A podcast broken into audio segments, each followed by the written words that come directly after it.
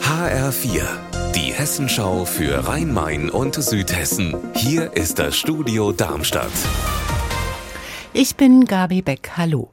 In Oberzent im Odenwald werden gerade 21 neue Sirenenanlagen installiert, die im Ernstfall vor Fluten, Feuern oder anderen Gefahren warnen sollen.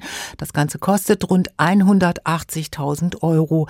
Stefanie Hofmann, warum ist das überhaupt nötig?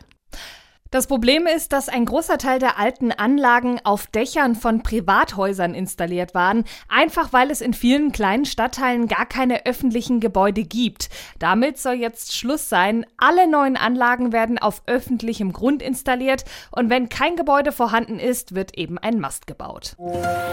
Ein idyllisches Wohnquartier mit knapp 50 Einfamilien- und Reihenhäusern rund um einen kleinen Teich gebaut und direkt am Bürgerpark in Darmstadt. Stadt gelegen.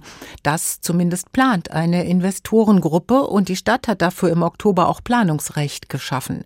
Doch es gibt Gegenwind. Der Bezirksverein Martinsviertel hat jetzt Klage beim Hessischen Verwaltungsgerichtshof eingereicht. Raphael Stübig, warum ist der Verein gegen das Wohnbauprojekt? Der Verein betreibt direkt neben dem geplanten Wohnquartier eine Grillhütte und da findet fast an jedem Wochenende eine Feier statt. Und da kann es schon auch mal lauter werden. Und da befürchtet man beim Bezirksverein eben viele Konflikte mit den künftigen Seeanwohnern.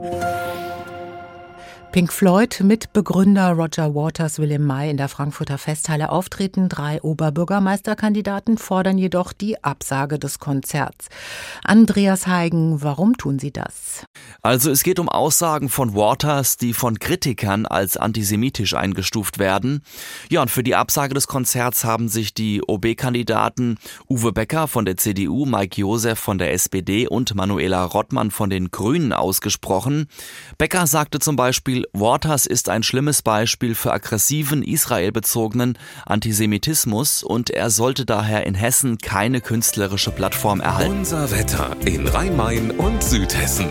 In Eltville am Rhein ist es bei 3 Grad derzeit bedeckt und in Neu-Isenburg sieht es ganz genauso aus.